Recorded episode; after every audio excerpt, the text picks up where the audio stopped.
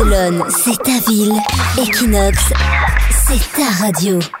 L'e-news de Barcelone sur Equinox Radio. Euh, si vous venez d'arriver à Barcelone, que vous avez l'application Uber installée sur votre smartphone ou votre iPhone, vous essayez de commander un chauffeur, mais personne ne vient. Eh bien, sachez que vous n'êtes pas les seuls, Elisa. Oui, alors on le sait, Uber est interdit en Catalogne.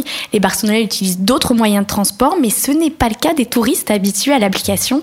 Depuis le mois de juin, Uber a été sollicité plus de 500 000 fois. Ce qui est énorme, en trois mois. Oui, c'est quasiment le double de l'année dernière. Mhm.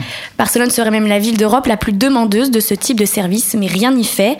L'entreprise reste toujours interdite par la justice espagnole.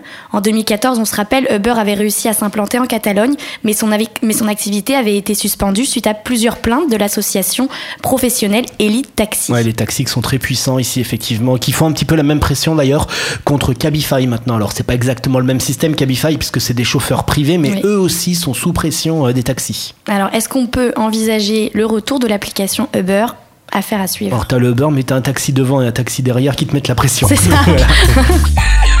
Equinox Radio. Equinox Radio.